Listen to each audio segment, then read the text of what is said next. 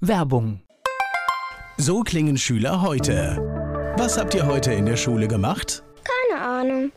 Und so klingt der Speedlearner. Was habt ihr heute in der Schule gemacht? Heute haben wir sehr viel über Afrika gelernt. Soll ich bei den ägyptischen Pharaonen anfangen und bei den Zulu-Kriegen aufhören? Oder interessiert es dich in Wirklichkeit gar nicht? Speedlearning. Für bessere Noten. Wie wir vom Hoffnungslerner zum Speedlearner werden. Jetzt überall im Buchhandel. Speedlearning. Antenne Mainz, mein heutiger Gast ist männlich. Name? Malte Budde. Alter? Sag, was sagt man doch nicht. Das sagt man doch nicht. 44. Da, da kommt immer der oh, Jungspund, sage ich aus meiner Sicht. Insofern ist doch alles gut. Geburtsort? Das ist auch so mal so eine Frage, die ich nicht mag, ist Bielefeld. Bielefeld. Und jetzt das kommt gibt's sofort die. Reaktion. weißt du, wo es herkommt? Nein, Dass es Bielefeld nicht gibt? Weiß ich nicht. Also es gibt eine Geschichte, die ich gehört habe, dass es aus der Zeit, als es mit dem Internet losging und Bielefeld war tatsächlich eines der letzten, die keinen Knoten hatten und dann faktisch in diesem Netz nicht vorkam. Okay, aber ich... Aber ich glaube, es gibt schon viel länger. schon- ich würde sagen, es müsste eigentlich fast schon aber da- diese Geschichte habe ich mal gehört und ich fand sie ganz gut. ja, und die, die, sie- nehme ich, die nehme ich dick verkaufe ich ab jetzt auch immer. okay.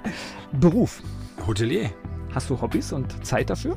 Ja, ich versuche mir die Zeit zu nehmen. Also ich spiele, ich, ich lerne gerade wieder Gitarre, weil meine Tochter Gitarre lernt. Um sie zu unterstützen, lerne ich mit. Also ich habe früher Gitarre gespielt, kriege das heute nicht mehr hin. Fußball, passiv. Deswegen, da hatten wir uns gerade schon über die Eintracht unterhalten, das kommen wir ja später nochmal drauf. Sport, soweit es geht, aber ich habe gerade Familie ist dann, sage ich mal, das, was mein Hobby ist. Weil wenn man den ganzen Tag im Job ist, dann freue ich mich, wenn ich am Wochenende einfach Zeit für die Familie habe. Ja klar. Wobei Musik ist natürlich abgefahren, weil alles, was was Chor, Instrument spielen, das ist der Moment, wo wir wirklich abschalten Mhm, können, weil der Kopf kann nicht mehr viel andere Dinge machen. Ja. Das ist, deswegen ist das eine ganz coole Geschichte. Ist ein super Hobby. Gibt es sowas wie ein Lebensmotto? Ja, träume nicht dein Leben, lebe deinen Traum. Ah, das ist sehr gut. Die Menschen, die mit dir zusammenarbeiten, was meinst du, sagen die über dich? Was macht dich aus? Woran erkenne ich dich? Ich glaube, die meisten würden sagen, dass ich sehr gerne sehr viele, sehr verrückte Ideen habe. Und gerade meine Mitarbeiter sagen dann manchmal ein bisschen langsamer, Chef, wir müssen es auch irgendwo umsetzen. Das höre ich ganz gerne immer wieder. Ich glaube aber, dass ich fair bin. Ich glaube, dass, dass, dass ich mit sehr viel Humor auch an die Sachen herangehe. Und vor allen Dingen, das Wort ist jetzt ein bisschen missbraucht zurzeit, Gleichberechtigung. Also das heißt, ich glaube auf Führen auf Augenhöhe. Ich freue mich, wenn Feedback kommt, direkt egal von wem. Man kann jederzeit zu mir ins Büro laufen. Mein Telefon ist immer auf mein Handy umgestellt. Also meine Mitarbeiter reichen mich Also immer. man, man bekommt dich. ja. Immer, Ja. 24 Stunden rund um die Uhr Okay. klingelt mein Telefon. Wenn mich jemand braucht, kriegt er mich auch. Und ob das, das würde man direkt merken. Na gut, aber das ist, glaube ich, ein guter Zug und ich glaube, dieses auf Augenhöhe, das heißt, wenn man eine gute Kommunikation hat, also ich merke das in meinem kleinen Team auch, wenn man da so ein Spirit reinkommt, die machen fast alles für einen. Ja, das ist eins, aber das andere ist, ich finde es immer schwierig, wenn ich dann vier Wochen später höre, ja, das habe ich auch so gesehen, aber ich wusste ja nicht, wo ich das sagen soll und ich kommt Nee, einfach, immer äußert raus, euch, ja. ich möchte bitte raus und eben auf Augenhöhe. Ich habe eine Idee, ich würde die gerne umsetzen, aber wenn das völliger Quatsch ist, was ich mir ausdenke, weil es operativ nicht umsetzbar ist, dann sagt mir das bitte. Mach es nicht einfach. Und diese Zeit, ein Hoteldirektor hat sehr viel Einfluss auf das Haus. Vielleicht in vielen anderen Unternehmen, sag mal, der, der CEO, der über noch fünf Aufsichtsräte gehen muss, das ist, in einem Hotel hat ein Direktor sehr viel Einfluss auf das operative Geschäft, wenn er möchte und kann sehr, sehr viel verändern. Und ich fand das immer dieses Bild vom Hoteldirektor, der von oben herab führt, sagt, ihr müsst alle das machen und so will ich es haben. Das wollte ich halt nie sein. Und ich nehme das, versuche das Team mitzunehmen. Ich kann nicht gut kochen, deswegen habe ich auch, maße ich mir auch nicht an. Ich lese die Speisekarte genauso wie ihr sie als Gast liest, lese ich sie auch. Das erste Mal sehe ich sie, wenn sie mir vorgelegt wird. Und dann probiere ich und habe dann meine Meinung. Die dürfen machen, das haben sie komplette Freiheit. Naja, und, und eine verrückte Idee wird ja vielleicht durch zwei, drei Einwände Genau. Realisierbar und bleibt aber trotzdem noch Ja. die verrückte Idee. Wir haben ja auch mit Hilfe von Antenne Mainz das zweite Mal jetzt die Fenstersitzung hier umgesetzt. Das war ja so eine verrückte Idee, wo wir gesagt haben, wir stellen die Fastnachtsbühne vors Hotel und die Leute stehen im Fenster und gucken die Fastnachtssitzung auf der Bühne aus dem Fenster raus. Und das war so eine verrückte Bierlaune, die das Team super aufgenommen hat und wir alle fluchen bis zu dem Moment, wo es stattfindet, weil es ist eine Riesenorganisation. Aber wenn es stattfindet, haben auch alle einen Heidenspaß an dem Abend und ja, gucken wir mal, was, wie das nächstes Jahr, ob es nochmal stattfindet. Ja, aber das sind, sind so diese Dinge. Malte Budde, mein Gast hier bei Antenne Mainz.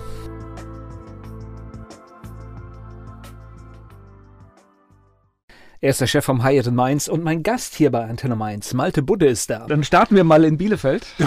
Du Ja. bist ja aufgewachsen, groß geworden. Nein, aufgewachsen bin ich tatsächlich in Hamburg. Deswegen stolper ich auch immer wieder über, über Bielefeld. Das war einfach nur das, das, Krankenhaus, das halt in, Lag auf dem Weg.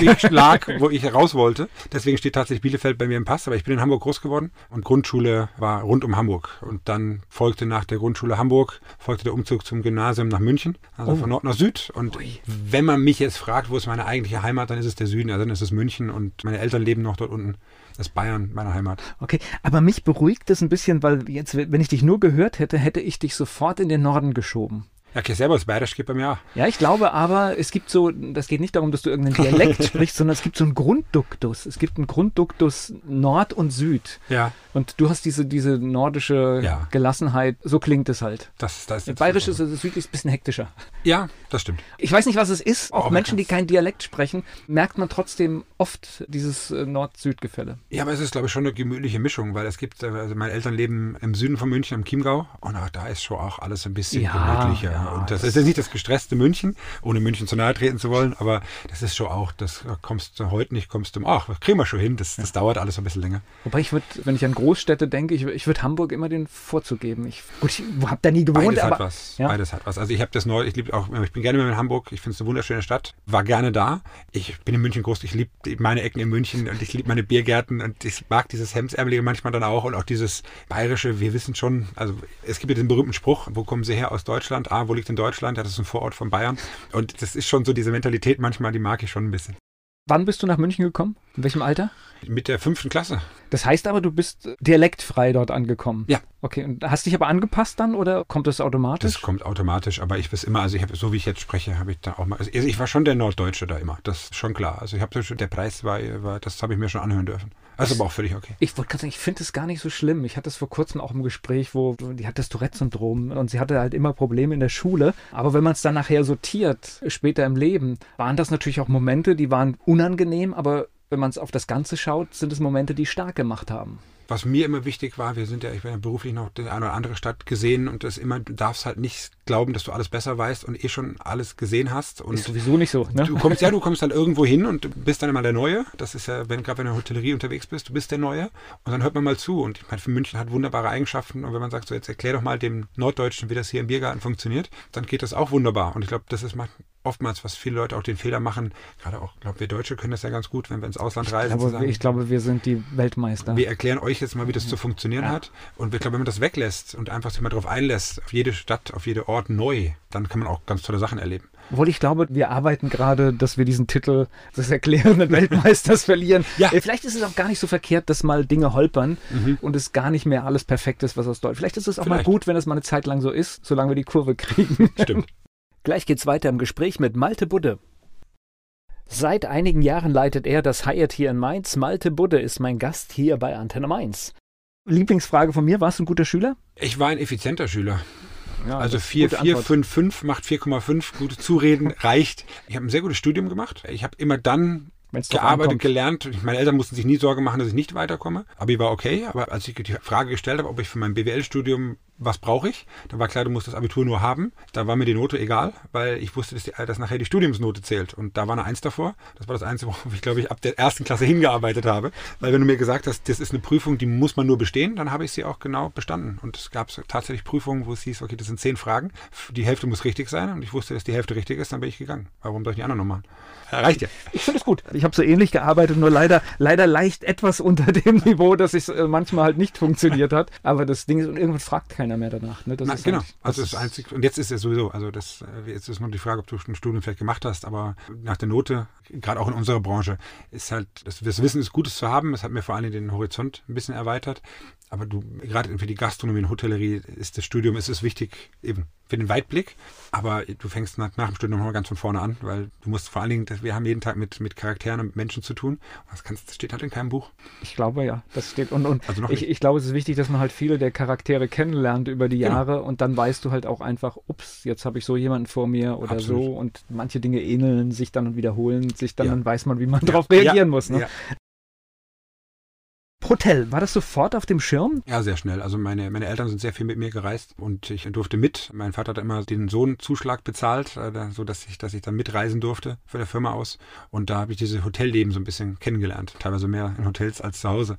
Und das hat mir gefallen. Das war eine Welt, die mir sehr, sehr gut gefallen hat. Und es ist, ich sage immer, wenn, als Hotelier, ich kann ja nichts. Was ist, was kann ich denn? Also besondere Begabung habe ich nicht. Aber was viele Leute nicht wollen und können, ist, das für andere Menschen da zu sein und zu dienen. Das ist immer noch ein sehr wichtiges Wort. Das ist eine Dienstleistung. Und Und ich habe das, glaube ich, ich mache, ich freue mich einfach, wenn Leute, egal was es ist, beruflich, privat, eine gute Zeit haben und den Reisegrund, den sie haben, dass das erfolgreich ist, sei es geschäftlich, sei es ein Meeting, sei es eben Zeit mit der Frau, mit der Familie verbringen wollen und dass das klappt. Und das war von Anfang an etwas, was mir sehr viel Spaß gemacht hat. Ja, ich finde Hotels auch tolle Orte. Mhm. Das ist vor allen Dingen, du kommst in alte Gebäude rein, mhm. du kommst in neue Gebäude, du siehst mhm. Sachen, sogar die Preisklasse ist manchmal egal. Da gibt es echt tolle Erlebnisse in, in, irgendwelchen, ich nenne es jetzt mal Low-Budget-Häusern. Ja. Das ist echt faszinierend. Absolut. Ja. ja, also ich weiß, ich habe tolle Erlebnisse. Wir waren mal in Italien, da haben wir irgendwie dann auch, ich weiß gar nicht, zu spät gebucht und das war dann auch so, so ein klassisches und wir saßen dann morgens beim Frühstück immer zwischen diesen ganzen jungen Studenten, mhm. obwohl wir da gar nicht reingepasst haben, aber es war ein tolles Erlebnis. Mhm. Also absolut, auf die Hotelklasse kommt es gar nicht drauf an. Ich finde, mir macht es jetzt Spaß mit den Möglichkeiten einfach, die man hat in, in der Fünf-Sterne-Industrie. Hast du einfach noch ein bisschen mehr Möglichkeiten und bei uns in Mainz, wo du einfach auch sehr viel Gastronomie noch dabei hast, wenn du jetzt ein reines Low-Budget-Hotel, was teilweise vielleicht nur Frühstück anbietet, da wäre mir die Spielwiese einfach ein bisschen zu klein. Aber gibt es natürlich ganz charmant. Ich war im Urlaub in der Toskana tatsächlich das, ich glaube, das aller einzige Mal komplett blind über TripAdvisor gebucht und gesagt, ich wusste das beste Hotel, mach mal drei Sterne. Das war so ein, ja, so ein kleines Bauern- Landhaus-Hotel. Wunderschöne, das war einer der schönsten Urlaube. Ein wunderschönes Zimmer. Die Mama hat jeden Abend für uns gekocht und die besten Nudeln gemacht. Und wir sind gar nicht groß, also wir wollten, was wir alles an Ausflüge machen wollten, aber es war einfach total schön, da die Zeit zu genießen. Und das ist heute noch als eine der schönsten Erinnerungen. Wir hatten schon, ich habe schon Luxushotels sehen dürfen, auch über den Beruf, wo ich mich heute wahrscheinlich nicht mehr dran erinnere. Aber da, die Mama, die da diese Pasta gemacht hat, mit wunderschönsten Sonnenschein, eine ja, Woche in der Toskana, ja. war herausragend. Und wir haben einen Bruchteil von dem bezahlt, was man vielleicht sonst irgendwo in diesen Luxushotels bezahlt. Das muss es nicht immer sein. So, bevor wir nochmal in deinen Weg reinspringen, ja. eine Sache, man bucht immer im Hotel direkt, ne? Bitte. ist ja für den Werbeblock, müsstest du das jetzt irgendwie einläuten? Nein, nein, nein, ich habe das mal gelernt, mir hat das jemand erklärt. Ich habe das fest verankert, das heißt, ja, ich kann auch mal auf einer Plattform suchen, aber der erste Weg ist dann einfach in dem Haus anrufen und wenn ich dann noch sage, ich habe das da und da gesehen, dann ist es auch mit den Konditionen oft kein Problem. Mittlerweile sollte es ja tatsächlich so sein, dass der Preis Minimum gleich ist, wenn nicht sogar auf jeden Fall sogar über die Website, dass man sagt, man packt das Frühstück noch immer etwas günstiger. Also eins von beidem sollte es sein. Es ist natürlich schwierig, ähm, jetzt sagen wir als internationaler Hotelkonzern, wenn man sagt, wir machen jetzt alles auf unseren Webseiten günstiger, dann verliert man natürlich auch einen sehr wichtigen Partner. Es gibt Länder, in denen die Online-Buchungsplattformen, die Leute würden gar nicht auf die Idee kommen, auf eine Hotel-Website zu gehen. Der liegt im Naturell. Gerade mal, im Mittleren Osten, in, in, auch in Asien sind diese, diese Giganten, gigantischen Plattformen sehr, sehr wichtig. Jetzt in Europa, wir haben das schon verstanden, dass das im Hotel direkt besser ist. Und es ist so. Also wir haben in, in Deutschland noch Glück. Da reden wir von 14 bis 17 bis 18 Prozent, was wir abgeben. Ich kenne Städte, wo die Macht der Buchungsportale so groß ist, da reden wir von 40 Prozent. Da bleiben dir von einem Euro, den du im Umsatz machst, gehen schon mal 40 Prozent weg. Dann bleiben noch 60 Cent übrig. Und habe ich noch keine Steuer bezahlt, da haben meine Mitarbeiter noch nicht bezahlt. Da ist naja, die Macht so groß. Wir sind jetzt wieder, also ich meine, ich glaube, wir kriegen diese Zeit nicht mehr weg. Diese digitalen Nein. Plattformen begleiten uns. Aber ich finde es auch in Ordnung, aber wir sollten sie auch klug benutzen. Und wir sollten immer wissen, was wir da tun. Dass die Wertschöpfung unter gewissen Umständen mehr in der Region bleibt, als wenn wir halt einfach sagen, wir nutzen zum Beispiel ein amerikanisches Portal. Es bleibt jedem selbst überlassen. Ich finde es halt, was uns ein bisschen immer, immer ärgert und umtreibt, sind diese Suchalgorithmen. Das ist manchmal ein bisschen ärgerlich, dass man, äh, man, man weiß es ja auch von seinem eigenen Instagram- oder Facebook-Account, je mehr ich nach etwas Bestimmten suche, umso mehr kriege ich auch das angezeigt. Das heißt, diese Lücken, eben diese kleinen Geheimnisse, die finde ich so ja gar nicht mehr. Das heißt, es ist wirklich ja, ich kriege ja noch was gelernt. Als Hyatt Hotel, jetzt wenn ja. ich das nehme, wenn ich auf diverse Plattformen gehe, bin ich natürlich immer das erste Hotel, was angezeigt wird, weil ich danach natürlich am meisten suche, weil ich sehen will, wie wir im Internet dastehen. Das heißt, wenn ich in eine Stadt fahre, gibt meine Suchmaschine mir natürlich automatisch nur Hotels, die im ähnlichen Stil sind, weil das macht ja, ist ja das Geschäftsmodell dahinter. Das ist, wenn ich jetzt was suche, auch auf TripAdvisor, auf all diesen Plattformen und ich möchte dieses Drei-Sterne-Hotel in Toskana, mir wird das gar nicht mehr angezeigt. Also ich muss über ganz andere Plattformen gehen. Deswegen bin ich so ein, tatsächlich so ein Fan auch von Travel-Influencern. Das ist ein Thema, was sehr, sehr interessant ist, weil wenn ich jemanden gefunden habe, der meine Leidenschaft teilt zu reisen und ich dem folge, dann habe ich genau diese Tipps, die mir die Buchungsplattformen nicht anzeigen. Das ist ein interessanter Tipp. Es ist naheliegend, was du sagst, aber ich habe das soweit gar nicht gedacht. Natürlich spielt da auch der Algorithmus eine heftige Rolle. Mhm. Und ich finde ja gerade dieses, dass man auch Dinge, also ich meine, ich sag mal, so ein Wochenende in einer, in einer höheren Klasse, das ist ja bei vielen einfach auch drin. Das können sie sich mal leisten, ja. ja. Vielleicht nicht, dass sie, dass sie nicht wochenlang da vielleicht ihre Zeit verbringen, aber du kannst ja manchmal sagen, oh, ich gönne mir das jetzt für ein Wochenende. Ja, natürlich. Einmal das, aber auch wenn ich, ich finde es immer. Aber wenn ich es nicht angezeigt kriege, ist ja blöd. Genau, ja, einmal, einmal das und auch alle die Zusatzleistungen. Viele Buchungsplattformen bieten ja mittlerweile auch schon die Zusatzleistungen an. Also es ist noch eine Frage der Zeit, wann es auch Restaurantreservierungen und sowas dazukommt. Und dann ist man in seiner eigenen Bubble unterwegs. Also wenn man jetzt schon ja, wollen wir keinen Namen nennen, aber bei dem einen oder anderen Buchungsplattform mal so nach rechts scrollt, dann sieht man jetzt schon Mietwagen, Flüge mhm. und teilweise jetzt kommen auch Citytrips dazu. Also dann kriegt man die Weinprobe und so weiter angezeigt. Das heißt, wenn ich jetzt, das denkt man mal fünf Jahre weiter, dann kriege ich nur die Weinproben, die auch genau der Wein ist, den ich sowieso zu Hause immer trinke. Und dann fahre ich in Urlaub und war eigentlich gar nicht weg. Und das ist etwas, wo ich deswegen können wir immer nur dazu raten, auf die Hotelwebseiten zu gehen, sich ein bisschen, egal bei welchem Trip, also ich informiere mich tatsächlich, jetzt ist es auch mein Beruf, aber auch wenn wir übers Wochenende nach Köln fahren, was gibt es für Alternativen? Und ja, da gibt es ein Hyatt, das heißt nicht unbedingt immer, dass ich dann da auch buche, sondern wirklich schaue, was, was hat denn neu aufgemacht, was mm. passiert gerade in den Hotels, da wo ein Live-Konzert ist. Und ich wollte sagen, oder vielleicht auch bewusst mal beim Mitbewerber wohnen, um zu sehen, was machen die vielleicht? Ich meine, manchmal, manchmal, entdeckt man ja irgendwas. Also das ist jetzt die berufliche, der berufliche Aspekt, aber für mich kann, ist kann man das abschalten? Nein, nein, nein, nein, das genau. Also nein, das geht nicht. Aber einfach auch mal was anderes zu sehen. Also einfach auch, weil das bessere Angebot ist, an dem nicht nur dem, weil es der Mitbewerber ist, sondern auch, weil die haben Live-Musik da oder die haben einen Gastkoch gerade da, die haben jetzt ein indisches Restaurant aufgemacht, um das mal zu probieren. Das wird aber über die Buchungsplattform nicht angezeigt. Und das ist ein wichtiges Geschäftsmodell, gar keine Frage. Wenn ich genau weiß, was ich will und will jetzt mal zehn Hotels vergleichen, aber natürlich plädieren wir immer dafür, zum Hotel zu gehen oder eben einfach mal doch sich die Zeit zu nehmen, ein bisschen zu surfen und zu gucken, was gibt es denn noch für Möglichkeiten, weil deswegen reisen wir ja. ja. Sonst kann ich zu Hause bleiben. Ich muss dir sagen, bei mir im Radio laufen, wenn ich unterwegs bin, natürlich auch andere Sender. Ja. Na, manche sind dann irritiert, was machst du da? Ja, Aber natürlich will klar. ich ja wissen, was macht zum Beispiel ja. ein Mitbewerber, was macht der gerade für eine Aktion, dass man auch Dinge manchmal versteht, ja. Und ja, das, ist halt, das gehört halt auch dazu. Ich, ja? bin, ich bin extrem froh, dass jetzt Netflix schon erkannt hat, diesen, da gibt es jetzt diesen Suchalgorithmus, zeigt mir an, Zufallsmechanismus, weil natürlich man ja immer durch diesen Algorithmus auch bei der Musik, jeden Morgen wird mir angezeigt, was, was mir gefällt, aber vielleicht will ich ja gar nicht hören, was mir gefällt, sondern ich möchte was ausprobieren, wie früher im Schallplattenladen, wo ich mich durchhören konnte. Und dann, dass man diesen Zufallsmechanismus, deswegen bin ich so ein Fan vom Radio, dass man dann mal wieder Lieder, also, das könnte ich mir auch mal wieder anhören. Genau. Weil sonst stehe ich jeden Morgen ins Auto und höre immer wieder gleiche Musik. Na, und Algorithmus, Algorithmus ist tatsächlich langweilig und in ja. Musik ist er besonders langweilig. Also das ist für mich, wir haben ja heute mit allem Möglichen einen Zugriff auf eine Musik, wie wir sie noch nie hatten. Ja. Und was machen wir? Wir hören dieselben 30 ja. Songs. Genau. Es ist verrückt, ja. Also dieser Zugriff, ich in meiner Jugend wäre glücklich gewesen, hätte ich diesen Zugriff auf Musik gehabt, ja. Wir haben ewig nach einem Stück gesucht. Es gibt ja sogar die Playlist, meine 30 Lieblingssongs. Genau. Die habe ich noch nie gehört, aber es gibt es ja auch. Gleich geht's weiter im Gespräch mit Malte Budde. Malte Budde ist der Chef vom Hyatt in Mainz. Wir haben schon erfahren, er ist in Bielefeld geboren, es ging nach Hamburg, in München aufgewachsen. Und wann ging's los mit den Hotels? Erste Station war ganz, ganz klassisch die Ausbildung. Ich habe im Marriott Hotel in München, habe ich mein Marriott Renaissance Hotel, beiden Hotels zusammen, habe ich meine Ausbildung gemacht. Als Hotelfachmann, zweieinhalb Jahre lang. Service, Küche, das ist äh, hart, gell? Das ist, ja. Ich habe ein Bild, das werde ich nie vergessen, in der Schweiz, Montreux. Mhm. Da sind wir irgendwie am, war noch nicht so richtig, also irgendwann nach acht sind wir da angekommen und diese junge Frau, die uns quasi eingecheckt hat, die hat uns dann das Frühstück mhm. gebracht am nächsten Tag, wo ich gemerkt habe, oh, guck mal, ich habe zwischendrin geschlafen. Mhm. Sie, sie hat, auch drei Stunden. Ja, genau, sie hat deutlich weniger geschlafen. Ja. Und dann habe ich aber auch festgestellt, oh, dann gab es dann Tage, da war sie abends auch immer noch da, ja. wo ich dann gesagt habe, oh, das ist schon, das ist ein Knochenjob. Ist es, es hat sich sicherlich glücklicherweise auch vieles verändert, das, das muss man sagen. Also es ist heute die Ausbildung Gott sei Dank alles geregelt, Hand und Fuß hat und besser, deutlich besser geregelt ist, als das tatsächlich zu meiner Zeit der Fall war. Aber es ist immer noch, also wir, wir können die Arbeitszeiten nicht ändern. Die sind von Montag bis Sonntag und das ist auch nachts und das ist auch abends. Aber ich habe damals, ich habe das geliebt. Also ich fand das, das Zusammenhalt, die Teams, das ist einmalig und das wird hier eben jeder, der aus der Gastrobranche rausgeht, der, ihn, der es länger gemacht hat. Also es gibt viele, die sagen, ist nichts für mich nach einem halben Jahr, das kann ich nachvollziehen. Aber alle die, die das länger als zwei, drei Jahre gemacht haben, egal wo sie sind, ich glaube, da spreche ich an alle, die jetzt da draußen sind, vermissen es irgendwo im Herzen.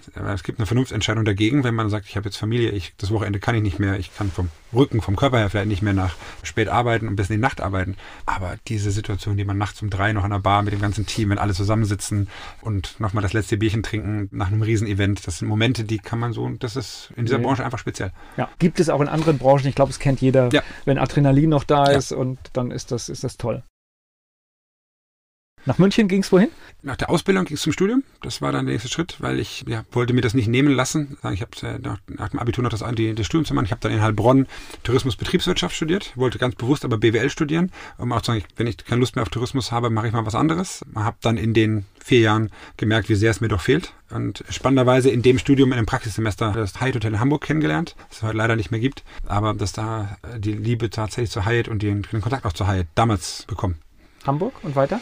In Heilbronn ging es nach Frankfurt tatsächlich. Das war meine aller, aller, aller, aller, aller, allererste berufliche Station, war Verkauf in Frankfurt für die Steigenberger und Flemings Hotels. Ich habe 14 Jahre lang insgesamt Vertrieb gemacht für Hotels und das okay. war meine allererste Position, war in Frankfurt. Auch schon ein guter Name, ne? Ja, also das hat Spaß gemacht. Das war eine Position, ich habe heute noch mich mit jemandem darüber unterhalten. Unsere Branche ist sehr titelgetrieben. Das ist sehr wichtig, was man für einen Titel hat. Also die, die verrücktesten Titel gibt es in der Hotellerie, in der Gastronomie. Und ich, mir war es damals wichtig, dass ich schon Manager-Titel habe. Das war mir ganz besonders wichtig. Das okay. war mir ganz wichtig. Und das waren die, war der, eigentlich der Jobentscheid im Nachhinein war, das war ein Manager-Titel.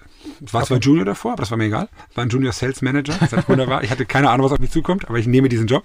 Und das war witzigerweise damals die Entscheidung. Und mein, mein damaliger Chef ist dann in die Schweiz und hat mich mitgenommen. Ähm, das heißt, von dort ging es dann zu Steinberger in die Schweiz weiter. Dann wurde das Junior gestrichen im Namen als Sales Manager in die Schweiz für die Schweizer Steigenberger Hotels. Aber schon spannend. Süd, Nord, mittendrin ja. in Deutschland. Das sind ja schon Unterschiede von Menschen. Ne? Also gut, ihr habt natürlich mit internationalen Gästen zu tun, aber so drumherum ist ein Mentalitätsunterschied. Also, ne? also insgesamt, ich, ich, 44 bin ich jetzt und wir sind insgesamt bin ich jetzt 16 Mal umgezogen in den Jahren. Also das ist das ist schon das ist schon eine sportliche sportliche Geschichte. Das kann ich auch nicht. So und Schweiz ist dann zum Beispiel kompletter Mentalitätswechsel, ne? Ja, gut, wahrscheinlich ja. ist eure Branche etwas offener, aber da ticken schon die Uhren anders, oder? Ja, also das, das ist es nicht. Das ist natürlich, also ich habe auch gesagt, du kannst auch nach Australien gehen, der Flug ist nur weiter. Ansonsten ist es das Gleiche. Also das ist das erste Mal, wenn man einen Ausländerausweis hat und äh, wieso, ich bin doch nur eine Stunde, ich war ja in Zürich, 45 Minuten hinter der Grenze und dann kriegt man so einen Ausländerausweis, muss dann einen Führerschein abgeben, wieder einen Sehtest machen, kriegt Ausweis und alles muss neu, muss beantragt werden, das ist dann schon spannend und kriegt dann auch nur eine Aufenthaltserlaubnis und kriegt gesagt, weil man die nicht mehr hat und was man machen muss. Das war schon spannend spannend, aber das ist, das sag ich mal, Zürich ist natürlich auch nicht typisch Schweiz. Das habe ich auch erst später kennengelernt, dass ich da ein bisschen länger dann da war. Das ist natürlich auch eine internationale Stadt. Das ist ähnlich, London ist nicht England und Paris ist nicht Frankreich. So ist, ist, ist Zürich auch nicht das typische Schweiz. Aber es war eine wunderbare Zeit und wir waren insgesamt zweimal in der Schweiz, insgesamt zehn Jahre. Und wir haben es sehr geliebt und haben heute auch noch sehr viele Freunde in der Schweiz. Dadurch, dass die Kinder in der Schweiz geboren wurden, haben wir den Kontakt zu den Schweizern bekommen, was sonst manchmal als Ausländer nicht ganz so einfach ist, vor allem als Deutsche nicht ganz so leicht ist.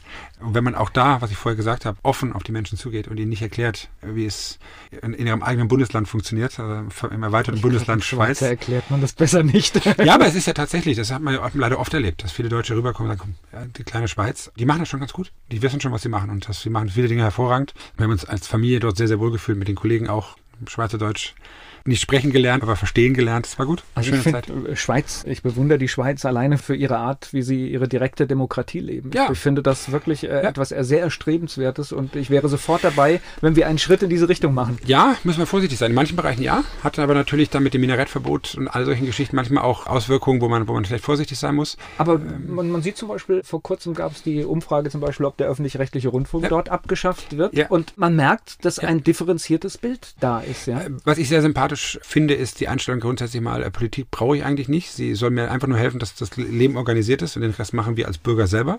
Das finde ich eine sehr, sehr sympathische Einstellung. Sie auch sehr an die Eigenverantwortung appelliert. Wir hatten dort so das erste Mal mit Schweizer Kollegen zusammensaßen, ging um das Thema Arbeitslosigkeit. Und man bekommt ja in der Schweiz eine sehr, sehr hohe Arbeitslosenentschädigung. Und dann kann es, als Deutscher rechnet man sich sofort, also Moment mal, dafür, dann kann ich ja, also, spannend, ein Jahr lang für so viel Gehalt, da muss ich ja gar nichts machen. Und dann guckt ein Schweizer einen an und sagt, das Grund, das verstehe ich gar nicht. Warum sollte ich denn dem Staat jetzt schaden wollen? Der ist ja, der tut ja nichts. Also, das ist eine ganz andere Mentalität. Das gleiche ist die Steuererklärung der Schweiz ist freiwillig. Das machen trotzdem alle ich muss eine Steuererklärung machen, also selbstverständlich. Und nur wir Deutschen sagen, wenn es jetzt freiwillig ist, könnte ich ja da drum rumkommen. Und das fand ich eine tolle, das fand, war, die machen das, ich will die machen das viel gut, auch im Gesundheitssystem machen, das machen sie viele Dinge wirklich richtig gut. Aber wir kommen halt dann in Deutschland, wir erklären dir mal, wo es lang geht, bis zu dem Moment, wo wir feststellen, wie gut ich muss immer sagen, auf 8 Millionen Einwohner. Das ist nicht 80. Es ist ein, ich glaube, es ist natürlich einfacher, ja, so eine kleine Einheit. Das muss man schon äh, sagen. Nur halt, ich habe zum ersten Mal so ein Heft gesehen zu einer Wahl. Mhm. Es ist ja nicht so, dass du da einfach nur Ja, Nein, sondern du kriegst ja richtige Unterlagen ja. und hast ein ganzes Heftchen mit seitenweise Pro- und Kontra-Argumenten. Ja. Das ist wirklich richtig gut gemacht. Also ja, aber auch da muss ich sagen, man muss es lesen. Dass man, die Schweizer wollen es lesen. Wir haben hier auch Wahlprogramme. Ich glaube nicht, dass, äh, ich möchte mal wissen, wie viele Deutsche die Wahlprogramme gelesen haben. Und deswegen, es geht dann auch, ist auch eine Mentalitätssache, sich diese, diese Flyer lohnen lohnen sich, die sind auch sehr differenziert. Auch die Wahlveranstaltungen in der Schweiz sind sehr differenziert und man kann sich jederzeit überall informieren. Die Schweizer tun es aber auch. Und Die Frage ist ja mal, wo kommt's her? Ne? Ich könnte mir halt vorstellen, es kommt halt dadurch, dass ich eine Entscheidung beeinflussen Das kann stimmt. mit meinem Ja, Ja. Nein, habe ich Ja. natürlich auch ein anderes Verständnis. Wir Absolut. machen halt dann für vier Jahre ein Ja oder Nein. das ist komplett richtig. und dann machen einen Haken dran, Ja. wir haben nichts damit zu tun. Ja, Ich genau. glaube, wir machen es uns zu einfach, glaube ich. Ja, absolut. absolut. Das, da gebe ich recht. Gleich geht's weiter im Gespräch mit Malte Budde. Malte Budde leitet das Hyatt hier in Mainz. Er hat schon viele Hotels gesehen in Deutschland und der Schweiz und er ist mein Gast hier bei Antenne Mainz. Gab es noch andere Länder, wo du beruflich warst? In der Kombination zuständig nachher, da war es die Niederlande, Italien, Schweiz und Marokko. Also eine ganz heiße Kombination.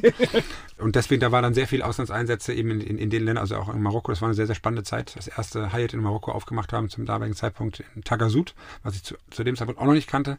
Und das war dann auch nochmal ein ganz spannender Teil äh, der Karriere, da in, für Marokko, also nicht in Marokko, aber für Marokko tätig zu sein. Aber ist es dann trotzdem immer viel hin und her? Ja. Okay. Ja, also Royal Air Maroc ist eine sehr spannende Airline. Spannend heißt im Sinne von. Äh, Aber es gibt nichts, was es nicht gibt. Man- Ich, da- okay. man fragt sich manchmal, wofür die Sicherheit, also gerade im Land, wenn man innerhalb von Marokko fliegt, ist das sehr spannend, weil die haben alle telefonieren, essen, trinken. Also, aber ganz entspannt. Also, Türen sind auf, man auf dem Rollfeld stehen drei Maschinen.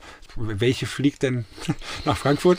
Ich glaube die mittlere. Dann sitzt man, das ist doch die falsche, da muss man wieder raus. Das ist ganz, ganz heiß. na, Hauptsache es wird rechtzeitig gemerkt, bevor man irgendwie Hat aber- nach ja, Australien ich, unterwegs ist. Ich habe es so. tatsächlich nur gemerkt, weil jemand meinen Sitzplatz hatte. Sonst wäre ich, ich weiß gar nicht, wo die hinging. Also es ist sehr unterhaltsam gewesen. andere Länder an der Sitten, aber es Absolut. ist gut, ja. Obwohl das spannend ist, auch Niederlande kann ich mir vorstellen, ist, Ja. weil wir denken immer, es ist so nah, aber auch ein Mentalitätsunterschied. Mentalitätsunterschied war auch eine, war auch eine spannende Zeit. Wir hatten damals zwei Hotels, eins, das hervorragend lief und eins, das nicht so gut lief. Und da war die Zeit, weil das eine neue Marke war, also eine Markeneinführung in den Markt zu machen, war, war eine super Herausforderung am in Schiphol am Flughafen. Ganz anderes Produkt, reines Flughafenhotel, rein und raus. Keinen interessiert es eigentlich, warum man da ist. ist nur eine Preisfrage.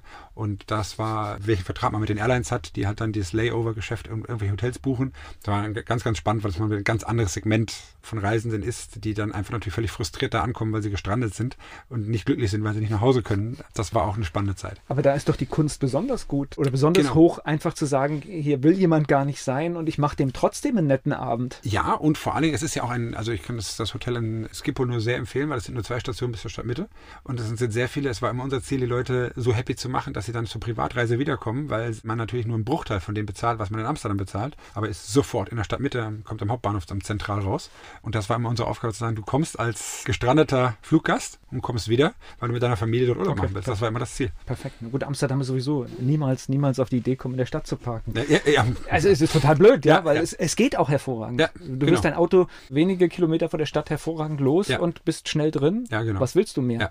Ja. Ja. Also da gibt es ja auch so Parkmöglichkeiten, hast du ja auch keine. Also ein Parken wie 60, 70 Euro die Nacht. Also das ist, Schnäppchen. Ja, Ja. Oder vor allen Dingen, ich weiß gar nicht, in Den Haag war ich mal in einem Hotel, die sind gar nicht gemacht für unsere Autos. Das heißt, da ist irgendwie so, so ein Aufzug, der noch so Ja, runtergefahren. ja, ja. Oh, oh. Und das, da hast du, und ich war jetzt noch im Mittelklassewagen, also, aber es war eigentlich für Kleinwagen gemacht, wenn man es ganz genau nimmt. Also Autoaufzug habe ich, das ist nicht so meine Welt. Ja. Ich sage jetzt nicht welches Hotel, weil es aber eins meiner Hotels, in denen ich war, und da war ein Autopaternoster, Oh, der so rumfuhr. Ich fand es so gruselig, also ich kann es nachvollziehen, ja. Der obere kam auf den unteren. Seitdem gibt es den Paternoster nicht mehr. Also die oberen Autos landeten auf den unteren und wir haben dann, ich wusste gar nicht, dass ein Ferrari noch flacher geht, als er ohnehin schon ist. Weil Das teuerste, obere- und der teuerste unten. Ja, es waren, die waren alle teuer, es waren ja auch alle kaputt. Okay. Es waren glücklicherweise irgendwie nur 20, aber es waren Totalschaden von 20 Autos, die wir nicht mehr aus der Tiefgarage rausbekommen haben. Und seitdem, glaube ich, gibt es diesen Autopaternoster, ist er stillgelegt. Aber das war auch damals, als wir da vorstellen, das gibt, wie, erklärst du das jetzt deinen Gästen, dass du gerade mit einem, das hat einfach sich ausgehakt und oben auf unten drauf gefallen. Das sind die schönen Geschichten aus den Hotels, ne? Das dann zum Thema Buchschreiben. ja, glaube ja. Mainz, wann kam Mainz? Genau, dann ging es zurück nach Zürich. Bin von Zürich, ich, das war noch im Verkauf und dann habe ich mich irgendwann entschieden, aufgrund, ja, waren teilweise über 200, 220 Reisetage.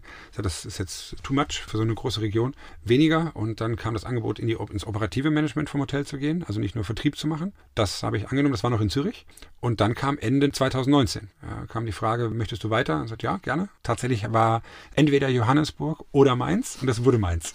Okay, gut. Great Wine Capital Ja. wäre schon mal Ja, eine absolut. Gemeinsamkeit. Wäre ja, gewesen, genau. Also diese, diese Nummer stimmt schon. Ja. Jetzt legen wir ganz viel Beachtung auf das Datum. Ja. Das heißt, du bist Ende 2019 nach Mainz gekommen? Naja, 20. Januar 2020. Schön. Das heißt, du hast den normalen Hotelbetrieb ein paar Tage gehabt? Sechs, sechs Wochen war es normal. Wir hatten spannenderweise Anfang, Anfang Mitte Februar eine Konferenz in Dubai.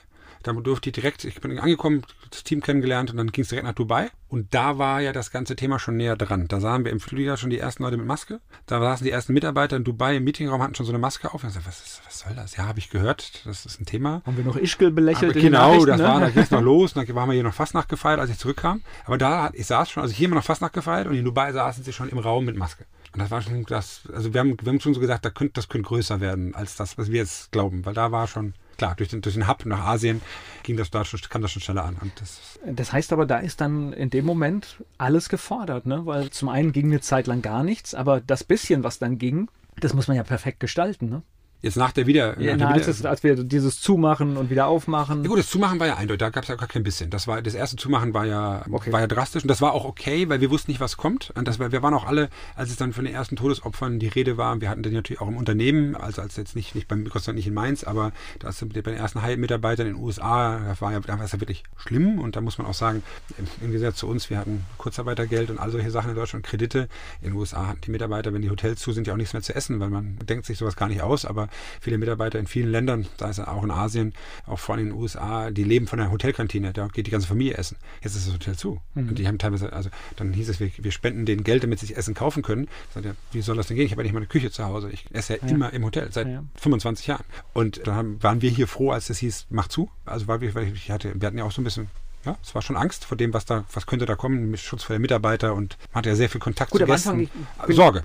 Genau, ist auch Da okay war das so. gut. Ja. Deswegen war es ja ein strikter Lockdown auch für uns und da ging ja erstmal gar nichts. Und dann ging es tatsächlich, dann war das dieses Scheibchenweise und wir haben zwei Jahre lang haben wir uns nur von Corona-Verordnung zu Corona-Verordnung und heute danke an Rheinland-Pfalz, die ja auch sehr gerne die freitags für samstags rausgegeben haben, was ja für uns teilweise massive Einschränkungen zum Beispiel von Veranstaltungen. Ich habe, ich habe eine Hochzeit Freitagabend angerufen und gesagt, suchen Sie sich Ihre 25 Gäste aus von Ihren 75 morgen. Ich darf nicht. Ah, das ist ab 12 Uhr. Wo haben, wir sind soeben informiert worden, dass es nur noch 25 statt 75 sein dürfen.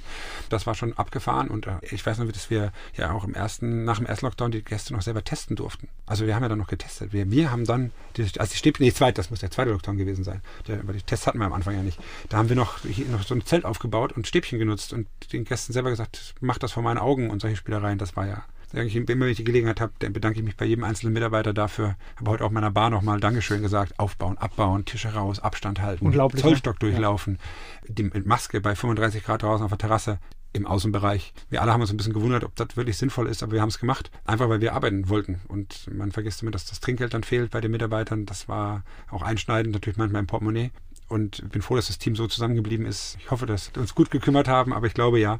Und das war eine brutal schwere Zeit. Ja, ja also ich habe, ich glaube, das haben aber ganz viele gemacht. Das heißt, so den Lieblingsgastronomen, der halt auf To Go umgestellt hat, den zu unterstützen und vielleicht ja. einmal mehr ja. das Essen holen. Und das haben wir auch gemerkt. Also wir haben auch, auch jedes Hyatt Hotel ist ein eigenes Profit Center. Also da ist, ich möchte gar nicht wissen, was gekommen wäre, wäre der Punkt gekommen, der auch zweimal recht nah war, dass es auf dem Kontostand geguckt hat und gesagt, also nochmal Klick und alle Gehälter überweisen könnte ich nicht mehr. Dann ging es Gott sei Dank zweimal immer wieder direkt los. Das war wirklich auch bei uns eng, aber war immer schon toll zu sehen, wie viele Gäste sich Gänse abgeholt haben oder haben sich Essen liefern lassen. Es war, wir, ach, also es war, war schon toll. Naja, auf der anderen Seite finde man, man kann immer auf diese Sachen, die schwierig waren und die nicht gut gelaufen sind, schauen. Ich versuche da auch größtmöglichen Optimismus, weil das zeigt ja auch, wie bereit Menschen sind, ja.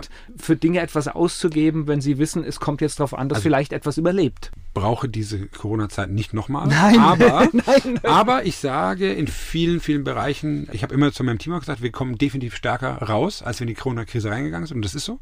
Ich glaube, wir hätten heute, wir haben ja die Gehälter deutlich erhöht innerhalb der Corona-Zeit mit dem DeHoga. Also wir haben ja hier nochmal einen Tarifvertrag, Veränderungen, wo wir proaktiv, ich glaube, das ist auch sehr, sehr selten, dass, dass wir der Gewerkschaft mehr anbieten, als sie fordert. Aber wir sind ja vorausgegangen.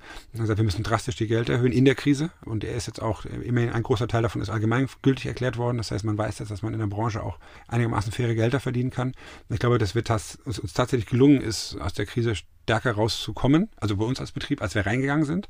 Und ich bin auch optimistisch, dass wir es, es schaffen können. Ich fand dieses Wort Fachkräftemangel nicht mehr hören. Es liegt an uns, daraus was zu machen und unsere Branche moderner zu gestalten.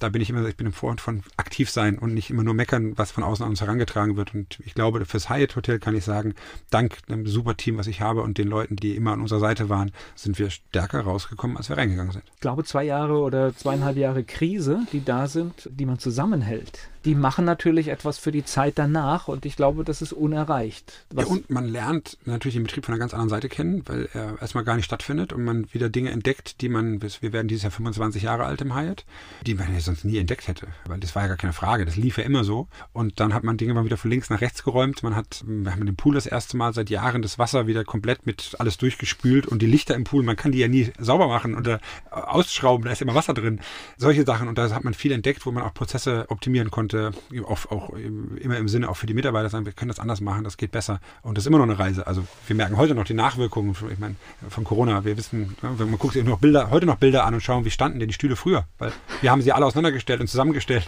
da muss man auf Fotos schauen, wie sah das Hotel denn mal aus. Das heißt, ihr habt dann wirklich natürlich logischerweise, ihr habt dann jede Corona-Verordnung nehmen müssen und gucken, ja. was, was steht drin. Ich möchte an dieser Stelle, das ist etwas, was ich ein echtes Ärgernis finde, das darf man auch oft genug sagen. In Rheinland-Pfalz haben sie es geschafft, den Bußgeldkatalog oftmals vor der Corona-Verordnung, vor der neuesten zu veröffentlichen. Das hat mich immer sehr geärgert, weil das einfach nicht okay ist. Ja. Das kann ich gar nicht. Also nein, ich, das, das, weiß ich gar nicht. Das nehme ich auf meine Kappe. Das weiß ich, das, nein, das weiß ich auch gar nicht. Also ich weiß nur, ich weiß nur, dass wir wirklich, also für uns war das, das dann diese, also ich meine, das muss man sich überlegen, als wenn man. Das Entscheidende ist, es sind die Regeln. Es sind die Regeln, ja, mit denen ich Geschäft machen kann. Ja. Ja, Geschäft, aber auch, also Geschäft war das eine. Das andere ist, ich, da hat man, ich meine, wir haben über 20 Nationen bei uns im Haus und da sind Mitarbeiter dabei, die das Gehalt eins zu eins weiter überweisen nach Bali, in die Türkei, nach Indonesien. Und die sind darauf angewiesen, dass auch das Trinkgeld kommt. Und wenn es vielleicht nicht mehr weitergeht, weil man nochmal drei Monate warten muss ja, dann, und die, seinen Job verliert, dann sitzt man wie gebannt vor jeder Pressekonferenz. Und ähm, ich möchte überhaupt niemandem zu nahe treten, aber ich kann weder dem Berliner Oberbürgermeister noch den Hamburger Oberbürgermeister noch den Ministerpräsidenten von Bayern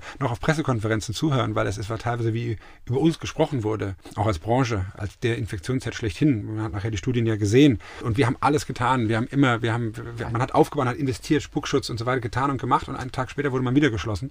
Das war und immer wieder diese Scheibchenweise. Wir haben dann, ich kann mich noch, wenn er zuhört, an den Frank Buchholz erinnern, wir saßen am, vor dem zweiten Lockdown, saßen wir draußen auf der Terrasse und dann haben die Gäste, das war Ende November, 2. November, weiß ich auch noch, also der 2. November war das. So fressen sich die Daten ja, rein. 2. November, und da saßen wir draußen bei ihm, noch war noch unter so einem Heizstrahler, ähm, haben ein Bierchen getrunken, und dann sind die Gäste raus und das hieß ja vier Wochen vor Weihnachten sind wir wieder offen. Und dann Gäste sich verabschieden und gesagt, wir sehen uns dann im Weihnachten. Und wir haben beide gesagt, ne, vor Mai.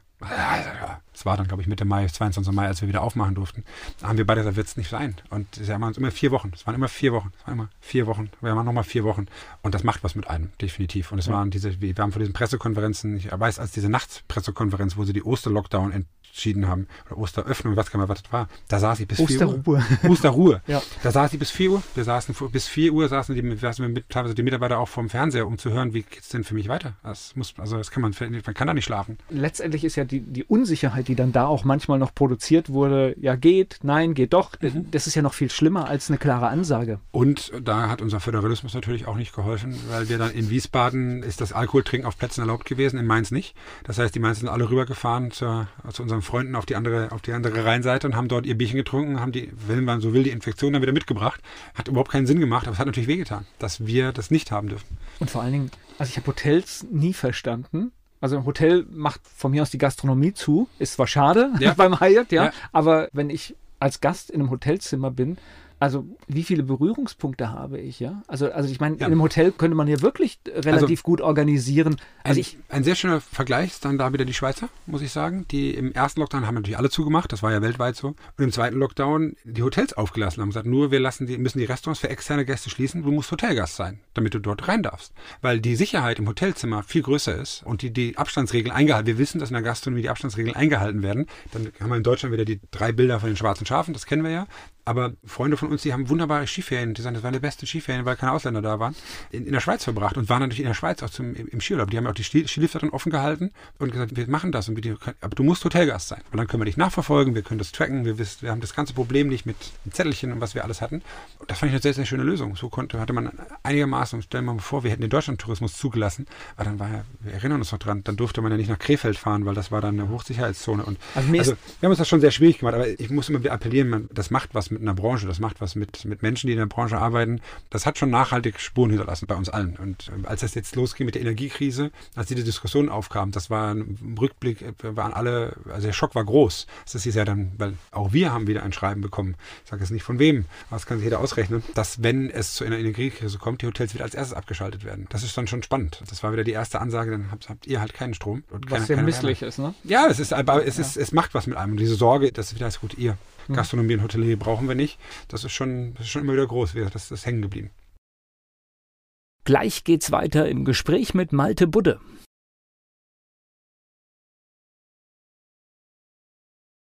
Malte Budde ist der Chef vom Hyatt und er ist mein Gast hier bei Antenne Mainz. Das Hyatt ist natürlich auch eine Adresse gewesen. Ich denke, so Meetings, Geschäftsreisen. Ja. Das war, glaube ich, eine der ersten Adressen, ne? Oder ist eine der ersten? ist, ist, ja, ja, aber ja, absolut. Also wir waren ich war jetzt noch in der Corona-Zeit, dass das jetzt. So, ja, ja, nein, wir waren, wir waren, wir waren komplett durchgebucht. Wir hatten, das war mein Erlebnis. Ich werde das, auch diese Bilder werde ich nicht vergessen. Mitte März, als es hieß, der Flugverkehr wird eingeschränkt und die, die Grenzen gehen zu. Da ist eine Veranstaltung, die ist ein Hals über Kopf. Die hatten vormittags noch bei uns eine ganz normale Tagung. Hotel war voll, halb gut gefüllt. Und dann sind die abgereist, mittags, haben alles stehen und liegen lassen. So Buffet stehen lassen, teilweise noch die Sachen im Zimmer, einfach raus, dass sie zum Flughafen kommen, nach Hause kommen. Und wir standen auf einmal mit einem komplett leeren Hotel da. Und da wussten auch wir, oder Ende Februar, Anfang März, jetzt wird es wirklich, jetzt wird es ganz komisch.